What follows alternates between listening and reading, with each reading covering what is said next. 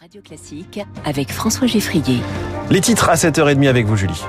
L'hommage national à Robert Badinter ce mercredi, place Vendôme à partir de midi. Des hommages aussi sur notre antenne tout au long de la matinée. Dans un instant, Jean-Louis Debré. Renforcer les contrôles dans les supermarchés sur la provenance des produits alimentaires, c'était une demande des agriculteurs. Reportage à suivre. Enfin, le Sénégal s'enfonce dans la crise depuis l'annonce du report des élections présidentielles. La société civile se mobilise contre le pouvoir en place, la diaspora française également. Juste après ce journal, les raisons politiques derrière la légalisation du mariage homosexuel en Grèce. Ce sera l'écho du monde avec Christian Macarian. 8h moins le quart, le journal imprévisible et la grande histoire de l'abolition de la peine de mort en France avec Marc Bourreau. Julie Drouin, l'hommage national pour euh, l'artisan de cette abolition en France, Robert Badinter. L'ancien ministre et avocat qui porta le projet de loi contre la peine de mort en 1981 dans une France alors majoritairement en faveur de la peine capitale, ce que Robert Badinter nommait notre honte commune. Mais l'homme a porté de multiples combats consacrant sa vie à lutter contre l'injustice avant de s'éteindre à l'âge de 95 ans. Jean-Louis Debré, ancien président du Conseil constitutionnel, salue un défenseur acharné des valeurs de la République. C'est un serviteur de la République et c'est une voix dans la République. Quand on regarde l'histoire de la République, il y a très peu de personnages euh, qui, euh, par leur détermination, par leur courage, osent mettre au-dessus de tout un certain nombre de principes.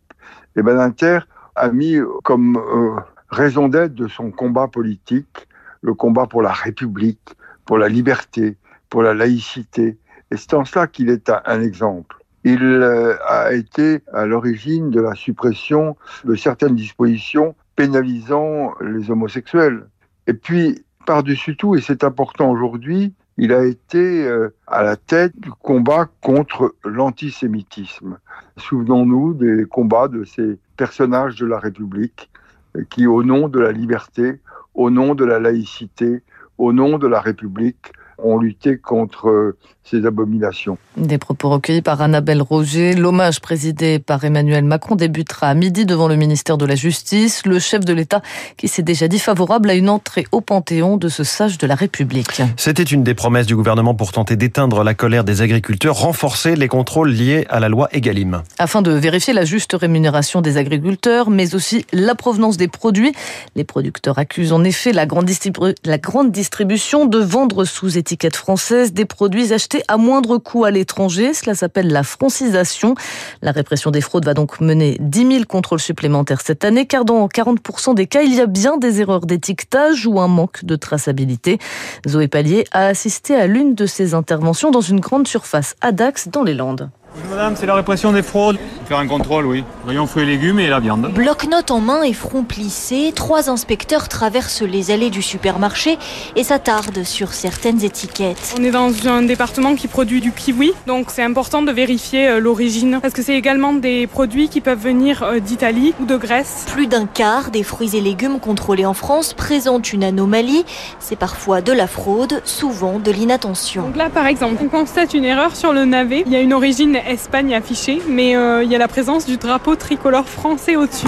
Tu peux m'enlever le drapeau français sur euh, l'étiquette Espagne La référente qualité du magasin assiste à l'intervention et fournit dans un épais classeur les justificatifs d'achat. Voilà, la facture avec le détail, l'origine, la quantité, qui permet de prouver ben, ce qui est écrit dans les rayons sur les étiquettes. Plus on est gros, plus on a d'activité, plus on est contrôlé. Je les vois à peu près tous les deux à trois mois.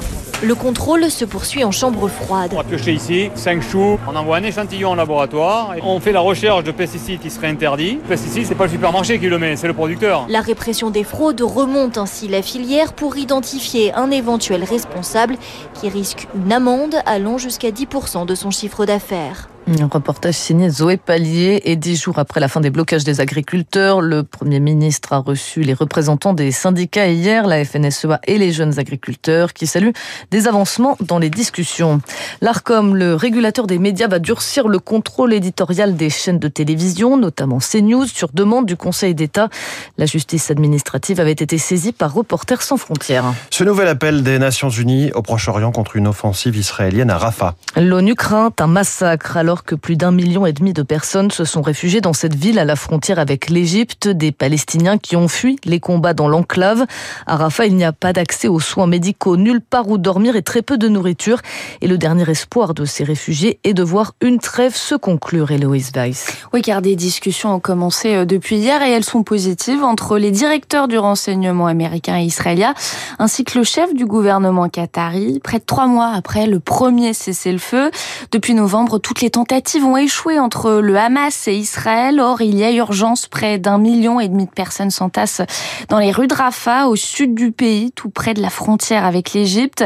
Mais pas question pour l'Égypte d'ouvrir ses barrières. Le pays craint que les civils ne reviennent jamais à Gaza.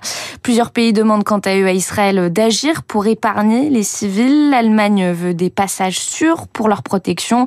La Chine appelle quant à elle à arrêter au plus vite l'opération militaire.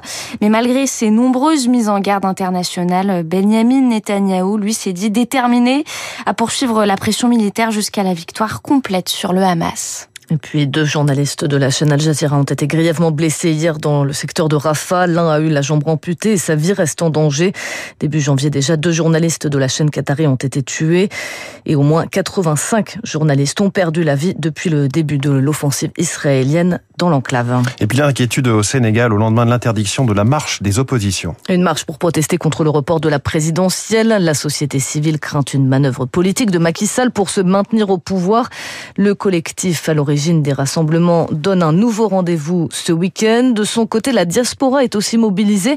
En France, Aïsata est convaincue du bien fondé du mouvement. Toute la communauté est inquiète. On ne parle que de ça sur les réseaux sociaux par euh, échange. À chaque fois qu'il y a eu des interdictions de manifester au Sénégal, la diaspora sénégalaise a tenu à prendre le relais ici, vu que nous avons la chance de vivre dans des pays où le droit constitutionnel de manifester est respecté. Donc ça va continuer tous les week-ends. Nous sommes debout, nous ne lâcherons pas. Tant que tous ces droits-là seront bafoués, la diaspora se tiendra prête pour préserver les acquis démocratiques que nos parents, nos grands-parents ont constitués jusque-là.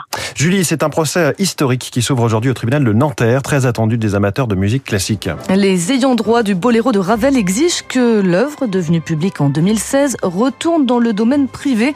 Concrètement, cela veut dire que les interprètes du boléro devraient à nouveau régler des droits d'auteur à chaque interprétation. Et pour les héritiers, cela se joue en millions d'euros. Retour sur l'histoire de l'héritage du boléro de Ravel avec Lucie Dupressoir. Il faut d'abord comprendre que le boléro n'est pas qu'une œuvre musicale. À sa création en 1928 à l'Opéra Garnier, c'est un ballet qui réunit la chorégraphe Bronislava Nijinska et Alexandre Benoît pour les décors. En 2004, les héritiers Benoît tentent de faire reconnaître leur aïeul comme co-auteur auprès de la SACEM, mais la démarche n'aboutit pas, la SACEM ayant trop tardé. Alors que le boléro est entré dans le domaine public en 2016, les héritiers du chorégraphe demandent désormais au juge d'obliger la SACEM à le reconnaître comme co-auteur, ce qui prolongerait ses droits jusqu'en 2038. Avec cette rallonge, les ayants droit du boléro pourraient toucher jusqu'à 20 millions d'euros et peut-être des dommages et intérêts en compensation des utilisations qui ont été faites depuis 2016. L'affaire pourrait aller encore plus loin si le tribunal reconnaît Bronislava Nijinska elle aussi comme co-auteur. La chorégraphe étant décédée en 1972, ses droits pourraient courir jusqu'en 2051. Les précisions en musique de Lucie Dupressoir. Merci beaucoup Julie Drouin, c'était votre journal de 7h30. Le mariage homosexuel légalisé par un gouvernement de droite, c'est en Grèce que ça se passe et c'est l'écho du monde par Christian Macarian.